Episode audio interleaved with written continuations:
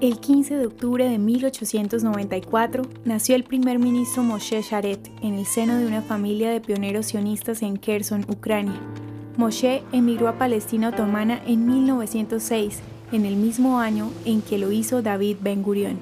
Estudió leyes en Constantinopla para luego servir en la Armada turca como voluntario antes de regresar a Palestina. En 1933, luego del asesinato del líder sionista Shamin Arlosorov, Sharet fue nombrado jefe del Departamento de Asuntos Políticos de la Agencia Judía, segundo al mando después de David Ben Gurion.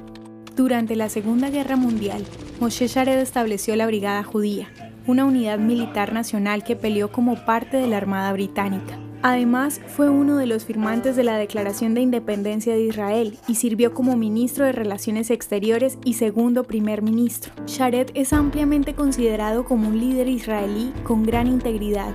Durante su jubilación se convirtió en presidente de la Organización Sionista Mundial y la Agencia Judía.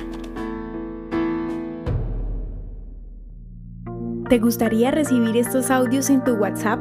Compartimos nuevos episodios todos los días. Suscríbete sin costo alguno ingresando a www.hoyenlahistoriadeisrael.com. Hacerlo es muy fácil.